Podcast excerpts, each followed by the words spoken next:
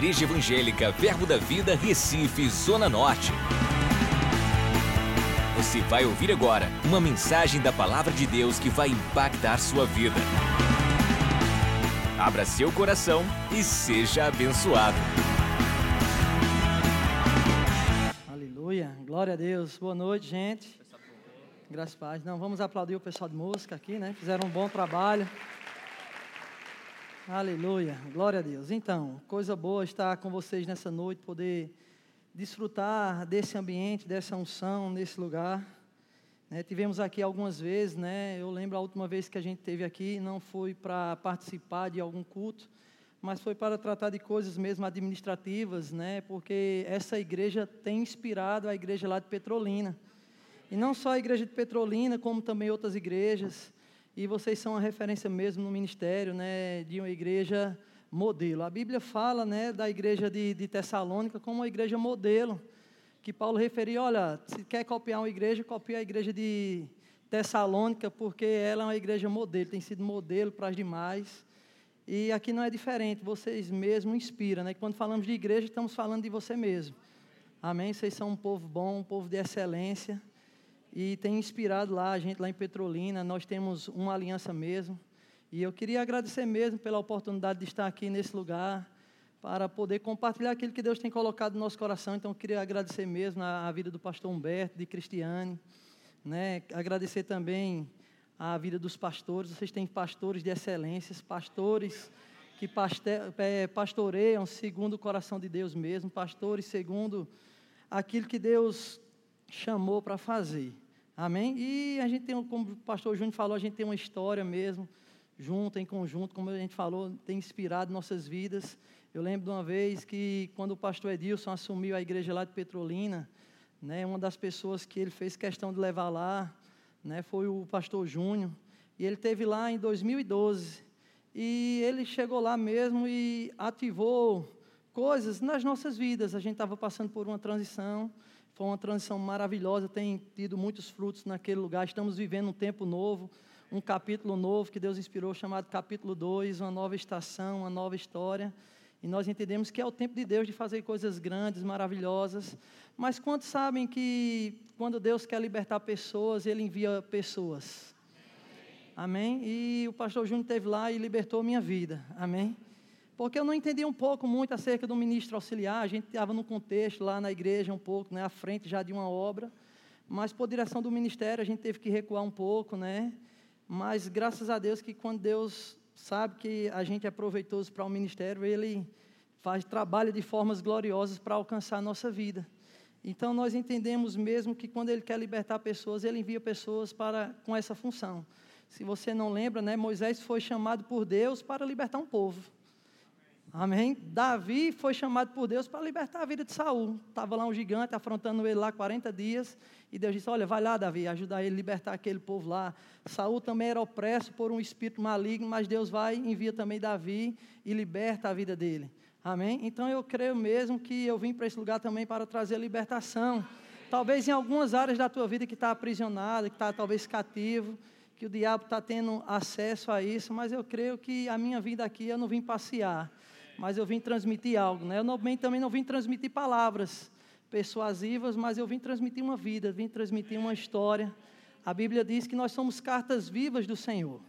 Amém? E se nós somos cartas, é porque pessoas vão ler a nossa vida. Amém? No meu tempo de namoro, eu ainda tempo de carta. Hoje é e-mail, né, Twitter, né, aí vai lá, né? Essas Twitter já é de velho já, né? No tempo a gente, Orkut, ninguém fala mais, né? Mas era do tempo de carta, né? E a gente estava fazendo uma reforma lá em casa, a gente foi vasculhar algumas coisas, e eu encontrei algumas cartas que eu tenho enviado para a Poliana.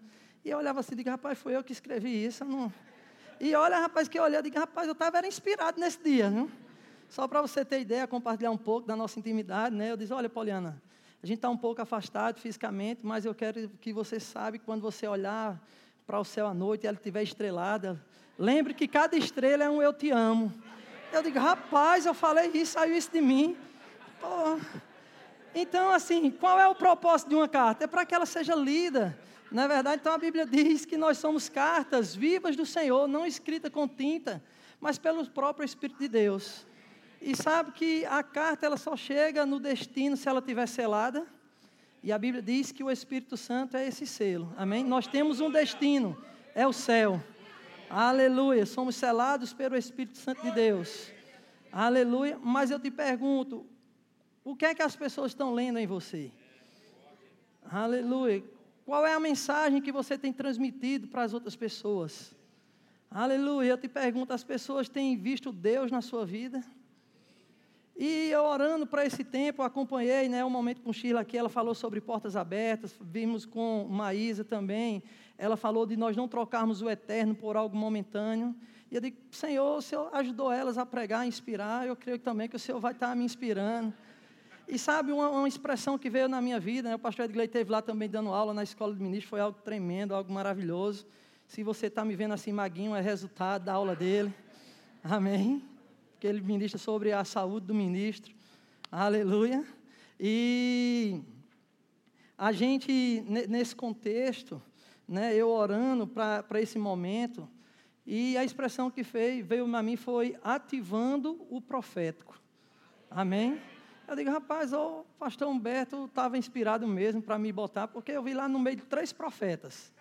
Um pastor, aí eu digo, pastor, e aí, tu acha que o pastor Humberto acertou? Ele disse, rapaz, tu ainda tem dúvida? E eu digo, pastor, se o, se o, Senhor, se o Senhor inspirou o pastor Humberto, o Senhor também vai me inspirar para esse tempo. E a palavra que veio foi essa, ativando o profético. E como é que nós ativamos o profético? Através de uma vida que agrada a Deus. E quando nós falamos acerca do profético, falamos sobre a atuação de Deus por meio da sua palavra. Quando Deus inspira pessoas através de palavras, né, que nós entendemos que é algo profético, é a forma como Deus ele já está vendo a questão da atuação dele. Amém? Então, quando nós falamos do profeta, estamos falando da atuação do Senhor por meio da sua palavra. Aleluia. E como é que isso é ativado? Aleluia. Através de uma vida que agrada ao Senhor. Amém? Aleluia. A gente vai ver lá em, em 1 Reis, capítulo 17. A Bíblia diz que é, é, Elias, ele se coloca diante do rei Acabe e diz: Olha, não vai chover por um tempo sobre essa terra. E a gente vê que não foi Deus que falou para ele falar aquilo. Foi algo mesmo que ele falou, porque a Bíblia diz que Acabe tinha desviado o seu coração para outros deuses. E ele chega diante de Acabe e diz: Olha, não vai chover por um determinado tempo. E ele sabia que aquilo que ele falava ia se cumprir. Por quê? Porque ele diz: Olha, cuja a presença estou, né? na presença de Deus que estou. Amém? Então ele diz: olha, cuja a presença ou a face de Deus eu estou. Então ele mostra ali que ele tinha um relacionamento com Deus, de estar diante do Senhor. Amém? Então ele sabia aquilo que eu falo, porque eu tenho um relacionamento com Deus, Deus ele vai cumprir. Então mostra que ativamos o profético por meio do nosso relacionamento com Deus. E eu te pergunto, como é que está o teu relacionamento com Deus? Como é que você tem se relacionado com Ele? Aleluia. E ele sabia que aquela palavra ia vir uma atuação divina, ia vir algo profético, por quê? Porque ele estava diante do Senhor. Ele diz: Olha, eu estou diante de Deus, estou diante da face dele. É por isso que eu falo, eu não me preocupo que, se vai acontecer ou não, eu sei que vai acontecer. Por quê? Porque eu conheço o Deus a quem eu sirvo. E sabe que a instrução de Deus para a vida dele chegou depois, porque a Bíblia diz lá: Olha, assim disse o Senhor a Elias: sai daí desse lugar e vai para um lugar que eu vou te enviar, vai lá para Serepta, porque eu já ordenei uma viúva para cuidar de você. Então a gente vê, querido, que o nosso relacionamento com Deus ativa o profético na nossa vida. Amém? Ativa coisas de Deus em nós. Por quê? Porque Deus respalda aquilo que sai da nossa boca. Aleluia. Então nós devemos ter o cuidado desse relacionamento da gente para com o Senhor. Como estamos nos relacionando com Ele? E quando nós falamos de relacionamento, nós não podemos esquecer também dos nossos procedimentos. Se você é casado, existe uma forma de você proceder no seu casamento. Se você é mulher, existe uma parte da submissão. Se você é homem, existe uma parte da autoridade. E você deve entender o que são essas coisas para quê? Para que você proceda correto e tenha um bom relacionamento. Então, a forma como você se relaciona com Deus vai ativar o profeta na tua vida ou não. Porque às vezes a gente espera Deus atuar de uma forma independente, mas sabia que você pode ativar Deus na sua vida? E como é que você ativa Deus? Como é que Deus se move? Como é que a gente vê a atuação de Deus naquilo que a gente fala, naquilo que a gente está fazendo? Através dos nossos procedimentos. Abre comigo lá em João, João capítulo 8. João capítulo 8, verso 29.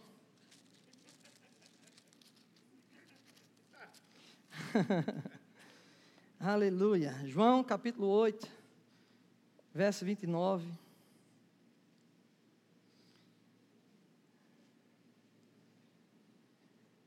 A Bíblia diz assim: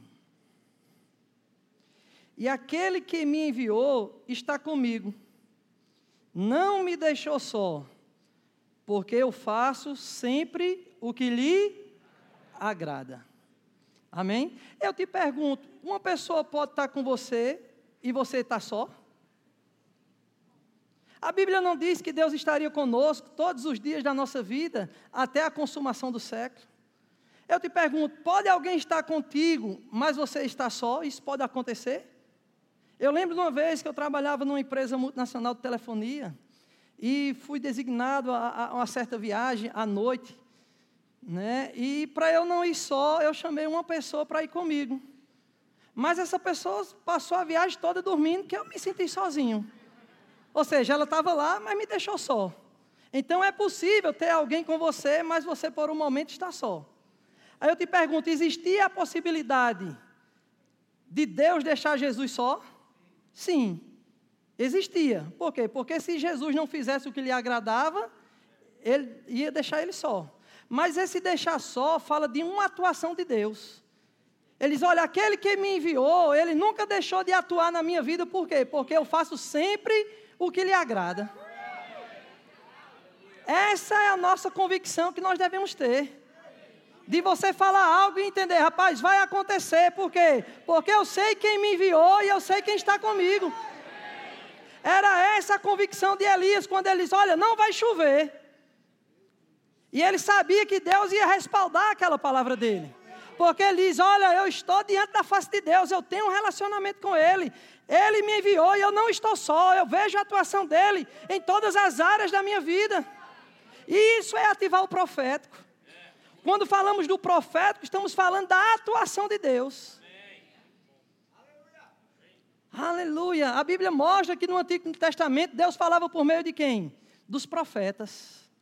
Então podemos dizer que os profetas era a palavra de Deus falada. Você concorda comigo? Segunda Crônicas, capítulo 20, verso 20, na parte B, diz assim: "Crede no Senhor teu Deus, e estarás seguro". Mas ele diz: "Creia também nos profetas, e vocês vão prosperar". Nós podemos dizer assim: creia na palavra falada.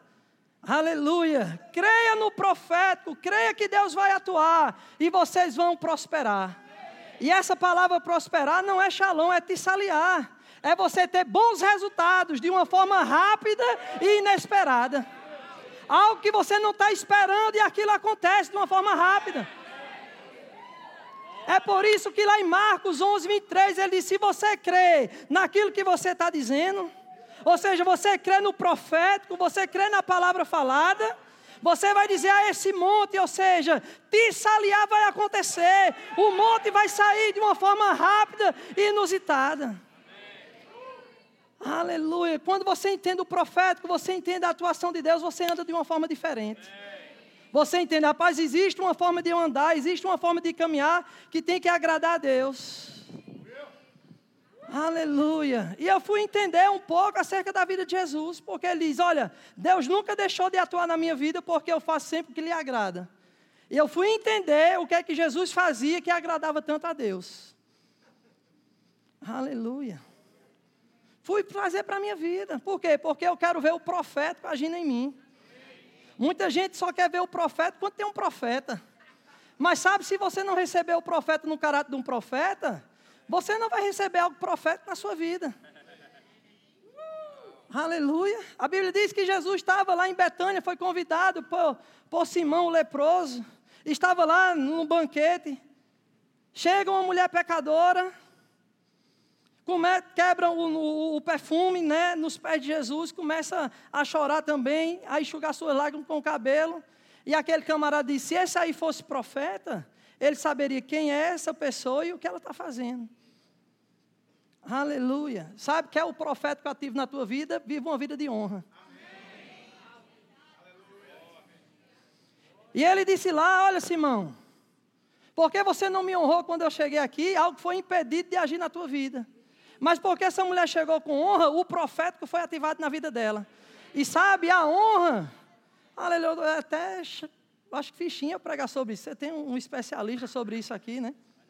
Mas sabe, querido, eu peguei algo acerca disso. Quando Deus diz que envia pessoas, sabe que Deus também envia pessoas para ativar propósito na sua vida? Sabe que Samuel foi enviado para ativar algo na vida de Davi? E deixa eu te falar, em tempos de oportunidade, não é você que vai atrás dela, é ela que vem atrás de você. Sabe que não foi Davi que foi atrás de Samuel, mas foi Samuel que foi atrás de Davi foi ativar algo na vida dele, e eu creio, querido, que você está em um tempo de oportunidades. Aleluia. E essa oportunidade vai encontrar você. Aleluia. Foi encontrar Davi. Foi ativar um propósito na vida dele. Aleluia. E sabe, do mesmo jeito que a gente ensina fé, a gente ensina sobre honra. Mas sabe, existe o ensinamento da fé mas também existe o espírito da fé.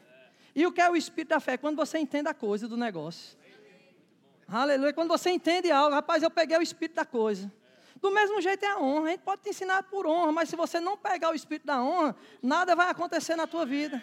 E sabe, aquela mulher entendeu acerca disso. E deixa eu dizer, a honra ela te habilita a receber coisas que estão reservadas para o teu futuro ela te adianta a receber algo que está reservado para você, talvez para 10 anos, pode trazer para hoje. Aquela mulher entrou como pecadora, existia uma salvação que iria acontecer, algo vindouro, mas ela adiantou, a honra trouxe aquilo para ela. Ou seja, ativou o profético na vida dela, a atuação de Deus sobre a vida dela. Quer ver Deus atuando na sua vida? Veja como você está procedendo, veja como você está se relacionando com Deus. Quer ver coisas naturais mudarem? Aleluia. Algo que Elias disse: Olha, não vai chover. Ele estava interferindo em algo natural. E estava trazendo algo sobrenatural à existência. Por quê? Porque ele sabia como procedia. E quando nós falamos de andar fazendo ou procedendo como agrada a Deus, você tem que atentar para isso. Ah, pastor, mas o senhor não sabe que Deus nos ama? Então ele vai fazer, sabe, querido? Amar é uma coisa, estar satisfeito é outra. Eu amo minhas filhas, mas tem momentos que eu não estou satisfeito com as atitudes delas. Mas quando elas fazem coisas que me agradam, eu digo a você, eu não tenho problema nenhum de abrir minha mão para elas. Sabe, o que você faz não vai diminuir o amor de Deus sobre você. Porque a Bíblia diz lá em Romanos capítulo 5, que ainda quando éramos pecadores, Deus nos amou. E agora, estando reconciliado com Ele, Ele não vai nos dar todas as coisas? Então, o amor de Deus por mim e por você, independente daquilo que a gente faça ou não, permanece o mesmo. Mas o que importa é se Ele vai estar satisfeito conosco. Aleluia. E eu te pergunto: será que a tua vida tem alegrado os céus? Porque quando a gente olha para Jesus lá em Lucas 4, né? ou em Mateus 3, quando ele passa pelo batismo nas águas, que ele sai, a Bíblia diz que os céus se abrem. O Espírito Santo desce em forma corpórea de uma pomba, mas também é ouvida uma voz do alto que dizia: Este é meu filho amado, em quem me comprazo. O que é que Deus estava dizendo? A forma como ele está procedendo aí está me dando alegria. E porque eu estou me alegrando com a forma que ele está andando, eu não nego nada a ele. Eu vou ser atuante na vida dele. Quer andar debaixo de uma unção profética? Ande agradando ao Senhor. Porque se você for ver Jesus, ele andava por cenários proféticos. Ele ia para lugares para que se cumprisse aquilo que tinha sido profetizado. Quer ver promessas cumpridas, profecias cumpridas na sua vida? Aleluia, ande agradando a Deus. Aleluia. Tem muita gente que diz: Olha, eu sou imortal até que a promessa de Deus se cumpra. Se você não andar de conformidade com a palavra, você morre e não vê. Lá em Lucas 2, fala de um homem chamado Simeão. Ele tinha uma promessa da parte de Deus, que ele não morreria antes de ver o Cristo Salvador. Mas sabe o que levou ao cumprimento dessa promessa na vida dele? A Bíblia diz: ele, movido pelo Espírito, guiado pelo Espírito, foi ao templo. E quando chegou lá, quem estava lá? O menino Jesus. Ele disse: Senhor, pronto, pode despedir o teu servo em paz, porque os meus olhos já viram a salvação. Ou seja, já viram o cumprimento da promessa. Quer promessa cumprida? Aleluia. Aleluia. Seja guiado pelo Espírito. Jesus era alguém que se movia pelo Espírito de Deus. Aleluia. Aleluia. E quando você anda guiado pelo Espírito de Deus, aleluia, você anda em uma vida que agrada a Ele. Lá em Jeremias capítulo 7, verso 21, ele diz: Ah, se meu povo me desse ouvido. Ah, se ele atentasse para as minhas palavras. Sabe que eu não falei com seus pais acerca de sacrifício e holocausto, mas uma coisa eu ordenei: que desse ouvido à minha voz. E se eles me ouvissem, eu ia fazer o bem para eles. Ia saciar do melhor vinho, do melhor trigo, abateria os seus inimigos. Aleluia. Aleluia. Mas meu povo não quis me dar ouvido. Vez de andar para frente, andaram para trás. Aleluia. E eu fui entender, rapaz, o que é que agrada a Deus? Sabe o que é que agrada a Deus? Uma vida de oração. A Bíblia diz em Provérbios que a oração do justo é o contentamento de Deus. Aleluia. Estamos vivendo esse tempo de oração. Vocês, toda terça-feira aí, né, durante sete terças, vocês estão orando. E sabe quando Deus inspira a liderança para orar, é porque algo grande está para acontecer. Porque do mesmo jeito que um trem precisa de um trilho para andar, Deus precisa da, da tua oração para agir sobre tua vida. Aleluia. Mas às vezes, por a gente não entender o que é a oração, aquilo vem como um peso. Mas quando você entende o que é a oração, o segredo da oração, você entende, rapaz, eu preciso fazer isso. Porque existem níveis de oração. E eu digo a você, o da petição é o primeiro nível. Mas Deus quer te levar a níveis maiores. É como se o da petição fosse esse primeiro degrau que você está aqui, ó. Ou seja, o foco ainda não é Deus, é aquilo que você pediu. Mas existe um outro nível que Deus quer te levar, que é o de ações de graça. É um outro degrau. Mas ações de graça, Deus ainda está sendo competido com aquilo que você quer. Por quê? Porque você está agradecendo a Ele por aquilo que você pediu. Aí tem muita gente que ainda está no primeiro, aí diz, não, mas eu não estou vendo essas coisas, se conforma nisso. Tem outras que só estão tá aqui rendendo graças, mas o propósito, o foco ainda não é Deus, é aquilo que você pediu. Mas existe um terceiro nível, Aleluia. E é esse que eu quero que você pegue, que é o da adoração.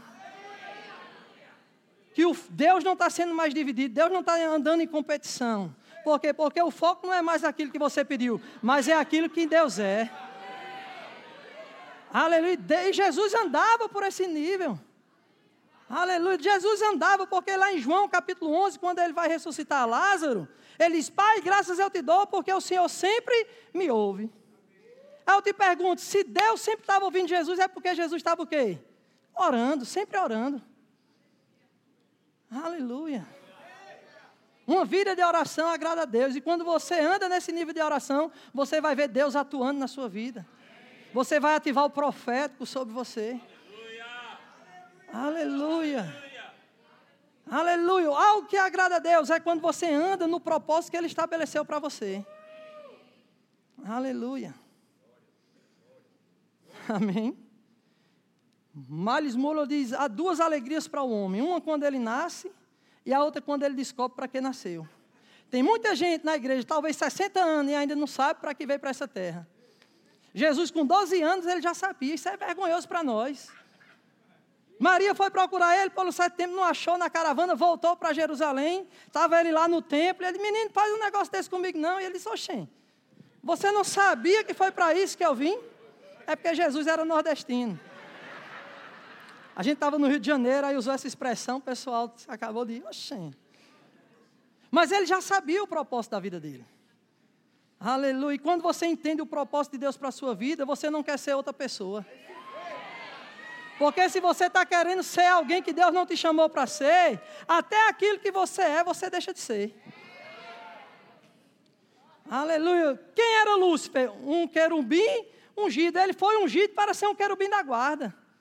Mas ele queria ser Deus. E sabe o que aconteceu? Até aquilo que ele era, perdeu. Virou Satanás. Aleluia. Tenha cuidado. Se você está querendo ser outra pessoa, você está dizendo, Deus, o Senhor errou comigo. Mas Jesus sabia quem ele era, sabia para que ele tinha vindo. E estava fazendo o quê? Agradando a Deus. Estava vendo Deus agindo sobre a vida dele. Entenda de uma vez por todas quem você é e aquilo que Deus te chamou para fazer. Por quê? Porque antes de você nascer já existia um propósito. Aleluia. Você não nasceu e Deus não deu um propósito a você. Pelo contrário, Deus tinha um propósito e aí você foi gerado. Aleluia. João Batista, ele, você é o Cristo? Ele disse, eu mesmo não. Estou doido.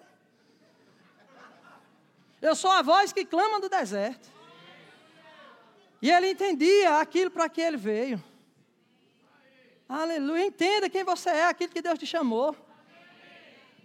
Lembro né, de uma pregação, um culto de ceia, né, algo poderoso, e a mulher pediu uma oportunidade ao pastor, e o pastor deu, e ela veio de lá, com um calçado no sapato do marido. O marido calçava um número grande, e ela veio se arrastando, aí o povo disse, pronto, estragou, foi o culto. E ela disse, você está achando engraçado eu andar em um sapato que não é meu, mas mais vergonhoso é você querer ser quem Deus não estabeleceu você para ser. Mais vergonhoso é você querer andar em um chamado que não é o seu. Aleluia. Adonias, filho de Davi, por lei, ele era o sucessor para ser rei. Ele era príncipe e ele era o sucessor. Mas Deus não chamou ele para ser rei, Deus chamou Salomão. E ele quis ser rei, algo que Deus não tinha estabelecido. E até o que ele era, perdeu. Aleluia. Aleluia. Júnior foi lá para. O pastor Júnior foi lá e disse para lá para Petrolina, eu vim aqui provocar vocês, né? Eu digo, eu vim aqui incitar vocês, né? Chacoalhar vocês nesses negócios. Aleluia. Aleluia. Tem muita gente que está igual ao diabo, querendo ser senhor no inferno em vez de ser servo no céu. Aleluia. Ah, vou sair da igreja, o pastor me corrigiu. Vou abrir meu próprio ministério. Vai, aí você vai ser um diabo lá. Ah, eu não aguento levar a correção do meu patrão nessa empresa. Ah, vou abrir meu próprio negócio. Vai, você vai ser Satanás lá. Você deve entender o que Deus te chamou para fazer. Aleluia. Jesus sabia quem ele era. Vocês me chamam de Senhor e eu sou. Ou seja, ele sabia o propósito da vida dele. Entenda o seu propósito de uma vez por todas. E flua naquilo que Deus te chamou para fazer. Aleluia. Aleluia. Amém? Fique tranquilo, eu estou indo embora amanhã. Aleluia. Outro ponto que a gente vê que agrada a Deus, que Jesus vivia, era uma vida de fé. A Bíblia diz: sem fé é impossível agradar a Deus. A Bíblia diz que Enoque andou num nível de fé tão grande que o profético aconteceu na vida dele. Ele ativou algo profético sobre ele. Deus disse: Olha, rapaz, eu vou atuar na sua vida. Você não vai ver a morte. Venha para cá. Aleluia. Vida de fé agrada a Deus. Diga, vida de fé. Vida de fé. Aleluia. Viu o profético acontecer. Viu Deus atuando na vida dele. E sabe, por dois momentos na Bíblia a gente vê que Jesus ficou admirado. A primeira foi com a fé do centurião. Que ele chega e diz: Olha, Senhor, meu, meu servo já é em casa. E Jesus diz: Eu vou com você. Eles não me precisam ir comigo, não. Me mande apenas com uma palavra. E ele vai ficar curado. Talvez você está vindo nessas super quintas atrás de uma imposição de mãos, mas eu digo, você está recebendo palavras nesse lugar. Eu não sou contra a imposição de mãos, é bíblico, faz parte da doutrina de Cristo. Mas eu digo, uma palavra de Deus é poderosa para mudar toda a tua vida. E ele precisou apenas de uma palavra. E eu te digo, o que é que você tem feito com as palavras que você tem recebido nesse lugar? Aleluia. e a Bíblia diz que Jesus olhou e disse, eu dizer, Virgem Maria, né? Rapaz, a Bíblia diz que ele ficou admirado. Com a fé daqueles, ele disse, nem no meu povo, nem Israel vi uma fé como essa. Mas existe outro momento que ele se admirou e foi com a incredulidade do povo. E eu te pergunto, como é que você tem deixado Deus admirado? Por tua fé ou por tua incredulidade? Aleluia. A Bíblia fala de Josué e Caleb.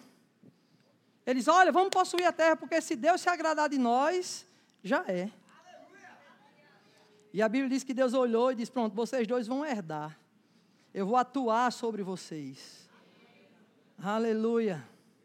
Por quê? Porque neles foi encontrado um espírito diferente, ou seja, uma atitude diferente. Aleluia. Amém? E Deus atuou sobre a vida deles. Aleluia. e eu declaro você nesses últimos dias agarrando esse espírito. Crendo e falando. E entendendo, vai acontecer. Aleluia. Vai ser tissaliar na minha vida. Circunstâncias vão mudar, eu vou ter bons resultados. De uma forma rápida e inusitada. Aleluia. Aleluia. Um outro ponto que a gente vê que Jesus andava, e eu vou me adiantar porque aquele relógio parece que. É a humildade, diga humildade. E Filipenses capítulo 2, verso 5 diz: Tende em vós o mesmo sentimento que houve em Cristo Jesus. Qual era o sentimento que houve em Cristo? Humildade. Amém. Aleluia. Mas tem muita gente que está andando no sentimento do diabo, orgulho. E sabe que o orgulho precede a queda? Deixa eu te dizer algo. Deus não tinha um substituto para Saul enquanto ele era humilde. Essa hora era a hora do aleluia. Eu guardei toda a minha pregação para esse momento. Brincadeira, gente. Sabe que Deus não tinha substituto para Saul enquanto ele era humilde? Mas a partir do momento que ele mudou o coração, Deus disse: Pronto, Samuel, vai um ali, porque eu achei alguém segundo o meu coração. Ele começou humilde. Então tenha cuidado, porque você tem pessoas aqui que ainda estão andando com pedaladas que deram no passado. Ah, mas eu ainda estou equilibrado na bicicleta. Mas se não der pedaladas, vai cair. Amém? Amém? Aleluia. E a Bíblia diz em Provérbios 4, 23: Sobre tudo que se deve guardar, guarda o seu coração. E sabe que eu dei um nome para esse guarda do meu coração?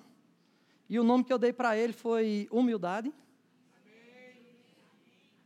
Por quê? Porque se você demitir esse guarda, esse vigilante, aleluia, vai vir um ladrão chamado orgulho e soberba. Sabe que Judas, ele não começou sendo traidor? Porque muita gente diz, não, é porque ele já era traidor. Não, a Bíblia diz que ele veio se tornar. Amém? Ou seja, fala de uma jornada. Quantas pessoas a gente vê que inicia até bem, mas por não guardar o coração, erra nos seus caminhos? E eu digo a você, reveja alguns conceitos na sua vida. Eu lembro de uma vez que eu fui pegar um ministro no aeroporto, e eu digo a você, eu não fui muito de boa vontade não, né? Madrugada, já cansado. Fui resmungando. Amém. Mas quando eu chego lá, as portas lá são automáticas, elas se abrem. E Deus disse: Olha, se você mudar o seu coração, aquelas portas que eu tenho para abrir para você, elas não se abrirão. Mas a humildade vai fazer com que portas sejam abertas sobre a tua vida. Aleluia. Amém. A humildade abre portas. Isso, Aí chegou o tempo de agora, né? A gente foi para o Rio de Janeiro, pessoas brigando, né? Brigando não, melhor dizendo, disputando, né? Porque se estivesse brigando a gente ia corrigir, né? Disputando assim, para me levar para o aeroporto, para eu viajar para cumprir o chamado do Senhor em minha vida. Por quê? Porque a Bíblia diz que de Deus ninguém zomba. Tudo aquilo que o homem plantar, ele vai colher. Aleluia. Tem algo que eu desejava, querido, para a minha vida: ministério. É lícito desejar? É, porque a Bíblia diz: desejai. Aquele que deseja o episcopado, excelente obra almeja. Mas eu digo: se não tiver chamado, cai fora. Eu lembro de uma vida, né? De um momento na minha vida, compartilhei com os meninos. Entrar para o chamado integral. E aí fui conversar com o pastor João. Quem conhece o pastor João aqui, né? E aí eu disse, pastor João, o senhor já tem uma caminhada no ministério, né? O senhor é, tem uma história, tempo integral também. E eu estou para entrar nesse chamado, o que é que o senhor tem para me dizer? Ele disse, desista. E você sabe como é, né? Se você não puxar a conversa com ele, ele não conversa muito com, assim. Não porque ele é arrogante, não é porque ele. É porque é a personalidade dele. E eu fiquei parado, ele comendo uva lá, e eu, sim, e aí? Só isso?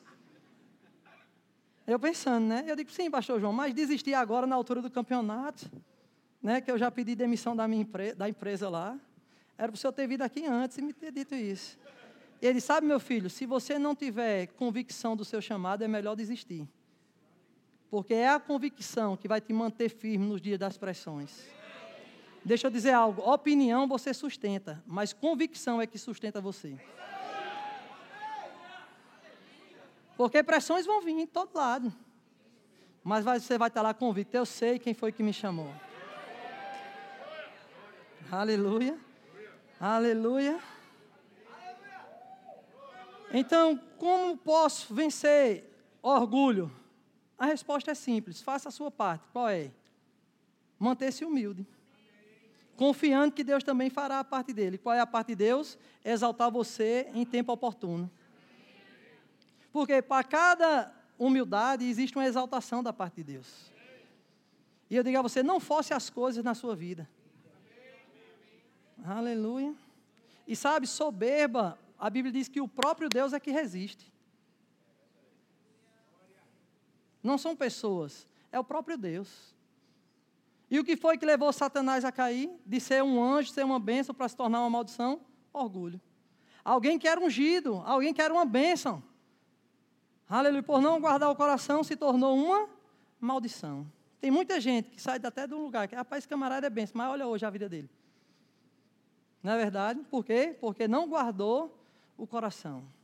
E a Bíblia diz que Jesus andou em humildade. Ele, mesmo sendo Deus, não julgou por usurpação ser igual a Deus, mas antes se esvaziou a si mesmo, assumindo uma figura humana. E a Bíblia diz que ele foi obediente até morte e morte de cruz. Pelo que Deus exaltou sobremaneira, ele deu um nome que está acima de todo e qualquer nome que se possa nomear no céu, na terra e debaixo da terra. Mas por causa de quê? Da humildade. Aleluia. Então tenha cuidado. Saul começou bem, mas terminou ruim. Mas Davi não. Davi ele começou bem e terminou bem a sua trajetória. Porque ele tinha um coração humilde. Aleluia. Quer ver o profeta na sua vida? Ande em humildade. Viva uma vida de humildade. Amém? Outro ponto que nós vemos que Jesus andava que agradava a Deus era a questão da submissão. Jesus ele andava em submissão. Aí muita gente, por não entender o que é submissão, não quer andar por esse princípio. Deixa eu dizer algo, o diabo, ele não tem poder de criar as coisas. Aí o que é que ele faz? Deturpa as coisas de Deus. Deus estabeleceu submissão. Aí o que é que ele vem fazer? Rapaz, submissão é uma posição de vergonha, é uma pessoa, posição de inferioridade, de pouco valor. Não quero estar em submissão, quero ser autoridade. Aí ele deturpa o que é autoridade. Porque a autoridade para o mundo é você dominar, é você mandar. Mas lá em Mateus 20, verso 24, se eu não estou enganado, ele diz assim: olha, os dominadores, né, os governadores, as autoridades desse século, eles dominam sobre o povo. Mas não é assim entre vós. Aquele que quer ser o maior, seja o menor, servo de todos. Porque quando nós olhamos para a autoridade na ótica do mundo, as pessoas só veem privilégios. Só vê a questão de mandar, de ordenar. Deixa eu dizer algo. Eu sou autoridade lá em casa. Tenho privilégio? Tenho, mas eu tenho muito mais deveres sobre minha vida. Amém? Tenho deveres com minha esposa e minhas, minhas filhas. E a Bíblia diz: Não quero de muitos de vós serem mestres ou serem autoridade. Por quê? Porque havemos de passar por um juízo muito maior. Aleluia. Aleluia. Porque a quem muito é dado, muito será cobrado. Aleluia. Se você vê Moisés, lá em Números 22, a Bíblia diz que o povo contendeu com Moisés e Arão porque queria água. Moisés se arreta lá, né? Vai ter com Deus. E Deus diz: Não, eu vou me santificar, vou mostrar a minha bondade para com esse povo. Vai lá e fala a rocha. E ele chega lá diante da rocha e diz: Olha aqui, rebeldes. Por acaso a gente pode dar água a beber a vocês? E ele bate duas vezes na rocha. E sabe o que Deus viu aquilo? Rebeldia. Então mostra que abuso de autoridade para Deus é rebeldia. E sabe o que aconteceu? Ele foi impedido de entrar na terra prometida. Lá em Deuteronômio 23, a Bíblia diz que ele ainda insiste com Deus. Deus, o Senhor é um Deus bom, o Senhor não é igual aos outros deuses. Me deixa entrar na terra. E a Bíblia diz: Olha, basta, Moisés, não fala mais comigo nessas coisas. Não insista. Por quê? Porque quem é autoridade passa por um juízo muito maior. Então a mas rapaz, quem era que mais se rebelou? Quem mais desagradou a Deus? Moisés ou o povo? O povo. Mas porque Moisés era uma autoridade, ele tinha que ser exemplo, ele tinha que ser modelo.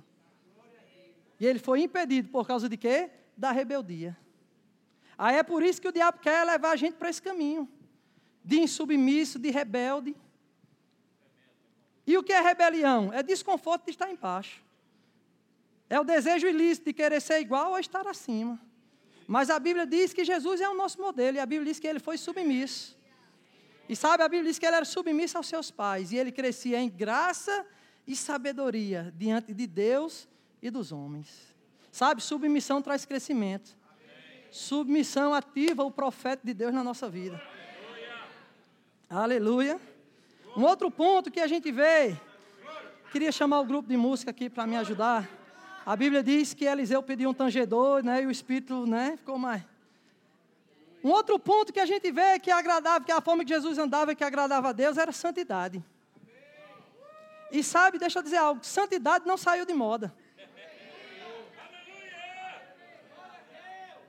1 Tessalonicenses, 1 Tessalonicenses, capítulo 3, verso 3 diz: Isso é agradável diante de Deus, a vossa santificação. Quer agradar a Deus? Ande em santidade. Aleluia. E sabe, deixa eu te dizer algo. A tua santidade não pode afastar os pecadores, pelo contrário, eles têm que ser atraídos. Ser santo não é ser chato, mas existe um padrão para ser observado. Existe um padrão para ser né, atendido, a você atentar a isso. Aleluia, diga santidade. E eu digo que a santidade ele ativa o profeta, porque Josué capítulo 3, verso 5 diz: Santificai-vos hoje porque amanhã eu farei maravilhas no vosso meio. Aleluia. Aleluia. Anda de uma forma santa. E você vai ver a atuação profética de Deus na sua vida. Você vai ver as maravilhas do Senhor te acompanhando. Aleluia. A Bíblia diz lá em 2 Reis, capítulo 4, verso 8, que Eliseu ele ia passando por Sunem. E uma pessoa daquele lugar observa a, vida daquele homem e insiste para que ele tome café com ela. Rapaz, vem tomar café com a gente. E a Bíblia diz que ela fez isso constantemente. E ela tem um papo com seu marido. Ele disse: Rapaz, aquele rapaz que a gente dá café a ele, que ele passa aqui, eu tenho visto algo diferente na vida dele. E sabe o que chamou a atenção daquela mulher? Não foi o ofício profético, foi a santidade na vida dele. Eu vejo que esse que passa por nós é um santo homem de Deus. Hebreus capítulo 12, verso 14 diz: Procurai a paz, andar em paz e em santificação, sem o qual as pessoas não verão a Deus. Aleluia. E a Bíblia diz que a santidade daquele homem chamou a atenção dela. E sabe o que ela fez? Rapaz, não vou deixar ficar só no café com pão aqui, não, né? Eu vou fazer um quarto para ele. Aleluia. A Bíblia diz que ela preparou um ambiente de honra naquele lugar. E naquele momento que ela tinha preparado aquilo, ele diz, chamou Geazim e disse: Geazim, pergunta o que, é que a gente pode fazer por essa mulher. Sabe, se existe, que, se existe sementes que não saem de diante do Senhor, se chama -se sementes de honra. Deus não se esquece. Sementes de honra. Eu lembro que Jonatas fez uma aliança com Davi e ele pegou aquilo que era de melhor que ele tinha, sua armadura, sua capa e deu a Davi. Ou seja, honrou a Davi. Ele entendia, rapaz, Deus estabeleceu Davi para ser rei. Mas ele fez de algo, olha, me promete algo, que você não vai esquecer dos meus, Davi. Ou seja, uma honra que ele semeou. Um dia Deus acordou Davi para lembrar. Por quê? Porque aquela honra estava diante de Deus. E Davi acorda e diz: Senhor, tem alguém aqui da casa de Jonas que eu possa usar de bondade? Ei, Deus quer usar de bondade para pessoas aqui. Tem alguém da casa de Jonas, por quê? Porque Deus não esquece sementes de honra. E sobe como um memorial diante de Deus. E disse: Olha, tem um lá, Mefibosete. Está lá esquecido. Podia estar esquecido pelos homens. Mas por Deus não, por quê? Porque existia uma semente de honra plantada. Aleluia. E aquela mulher gera um ambiente de honra para aquele homem. Ele diz: Rapaz, tem alguma coisa que eu possa fazer por você? Aí ele diz: Não, meu senhor, eu já vivo entre os meus aqui, está bem. Aí Geazinho diz: Meu senhor, ela não tem filho, não. Aí ele diz: Pronto, daqui a um ano, você vai estar amamentando uma criança. Deixa eu te falar algo. Deus não falou com Eliseu para dizer que ela ia ter um filho. Mas como é que a gente vê a atuação do profético? Porque Eliseu tinha uma vida de santidade diante de Deus. E Deus disse: Rapaz, eu não posso deixar a palavra dele cair por terra. Aleluia. Não foi Deus que disse, Eliseu não disse, assim diz o Senhor: daqui a um ano você vai ter um filho. Não, ele mesmo falou e ele sabia, algo vai ser ativado. Porque eu conheço o Deus a quem eu sirvo. Eu sei o Deus cuja face eu estou. Eu sei como eu tenho me portado, eu faço aquilo que agrada ao meu Pai. É por isso que Ele não me deixa só. Aleluia. E sabe o que ela disse? Não minta para mim. Talvez tiveram pessoas que mentiram para ela, quiseram ficar na fita porque a Bíblia diz que ela era rica. Mas ele disse: Não, vai acontecer. Por quê? Porque Deus se respaldou. Deus respaldou a palavra de Eliseu. Não por causa do ofício, mas por causa da vida que ele tinha. Você não precisa ser um profeta para aquilo que você fala e Deus atue. Não, você precisa ter uma vida que lhe agrada a Ele. Deus tem prazer em te abençoar. É, faz parte do caráter dele. Aleluia. Diga, faz parte do caráter. Aleluia. Deus não se esquece de sementes de honra. Aleluia. E sabe, está se cumprindo hoje. Eu faço igual a Jesus. Pronto, essa profecia se cumpre hoje. Que profecia? Aquela que pessoas falaram para mim: Deus vai te levar a lugares. Para você falar acerca daquilo que Deus está fazendo em você e através de você. E tá eu lá em casa, aparece lá uma ligação, o pastor Humberto. Eu digo, meu Deus do céu, deve ser uma profecia, mas foi mais do que isso. Ele disse, rapaz, estava aqui orando, falei com o teu pastor, e eu quero trazer você para uma super quinta. E aí Deus me lembrou, sementes de honra. Sabe, Deus vai lembrar seu rosto às pessoas. Deus vai levantar seu nome ao coração de pessoas, à mente de pessoas. Se prepare para isso. Aleluia. Deus, lembrando teu nome. Ananias, vai lá na rua direita. Tem um rapaz lá chamado Saulo. E põe as mãos sobre ele, porque ele é um vaso ungido para mim. Aleluia. Pedro, se adianta, vai lá, ó. Na rua, né? Lá em Job, em Job, se eu não estou enganado. Depois você vê lá em Atos, capítulo 9. 10. Tem um rapaz chamado é Cornélio. Vai lá, abençoa ele e a casa dele. Porque a Bíblia diz que ele era um homem temente a Deus que fazia ofertas e que orava de contínuo. Ou seja, Deus estava vendo uma honra. Ele disse: Rapaz, eu sei que a tua justiça não pode trazer salvação para você. Mas eu sei de casa, eu vou lembrar teu nome a pessoas. E Ele vai pregar salvação para a tua vida. Aleluia. Sementes de honra. Aleluia. Mas a gente vê lugares onde pessoas não honraram, não fizeram isso. E o que foi que aconteceu? O profético foi impedido de operar. Aleluia. Se você for ver Marcos capítulo 6, diz que Jesus voltou para os seus. E esse Marcos capítulo 6 está linkado a Lucas capítulo 4, onde ele entra na sinagoga, dado o livro a ele, ele abre na passagem do profeta Isaías, que ele diz: O Espírito do Senhor está sobre mim, porque ele me ungiu. E ele vai dizer o propósito daquela unção na vida de Jesus. E a Bíblia diz que ele chega para fazer milagres naquele lugar, mas ele é impedido. E o que impediu ele de operar? A desonra. Sabe? A incredulidade. Se existe uma fraqueza em Deus, eu vou te dizer qual é. Ah, mas Deus não é o, o onipotente, o todo-poderoso, mas existe uma fraqueza nele. Sabe qual é a fraqueza de Deus? A tua desonra, a tua incredulidade. Por quê? Porque Deus pode fazer, mas ele é impedido. Aleluia. Não é porque ele não queria, estava lá o poder, estava a unção, estava lá. O profeta estava lá, mas o que impediu daquele profético ser ativado? Daquela atuação divina naquele lugar? A desonra, a incredulidade. Aleluia. Então devemos atentar para essas coisas. Aleluia. Deus quer fazer grandes coisas no seu meio. Amém? Eu quero que você se levante. Nesse lugar, eu creio que essa super quinta é uma quinta de check-up. Amém? Sabe que existem coisas que você deve tirar da sua vida? Tem coisas que impedem o nosso relacionamento, que impedem o nosso avanço. E são essas coisas que você deve tirar.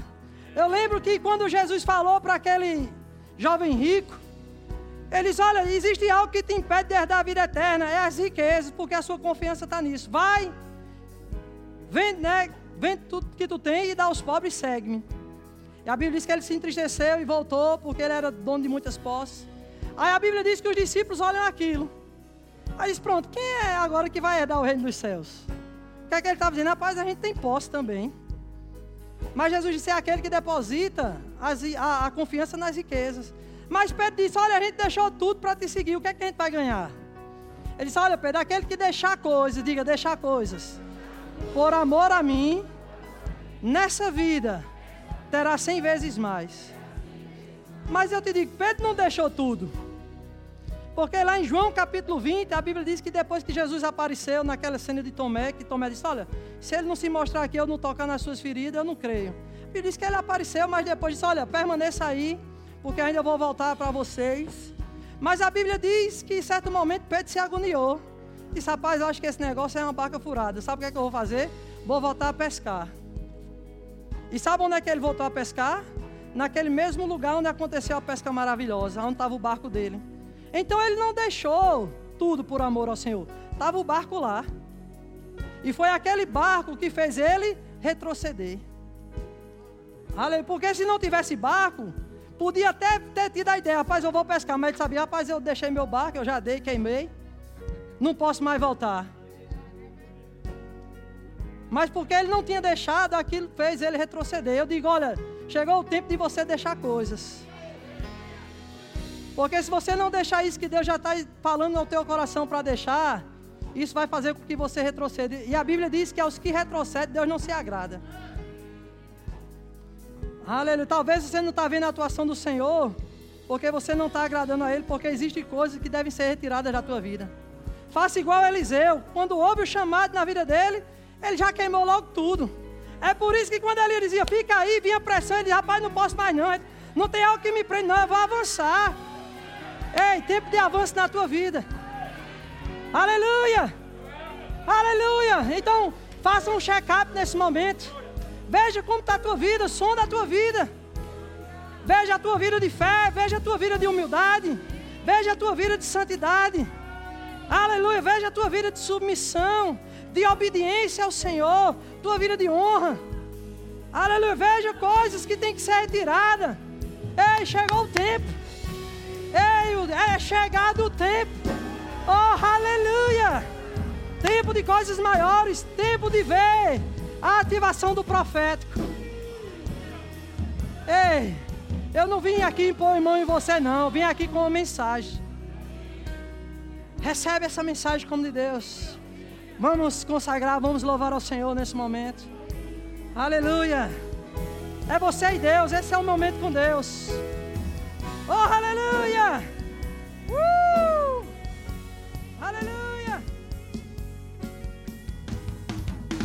Acesse já nosso site verbozonanorte.com, além das nossas redes sociais no Facebook, Instagram e nosso canal no YouTube pelo endereço Verbo Zona Norte Recife. Ou entre em contato pelo telefone 81 30 31 5554 e seja abençoado.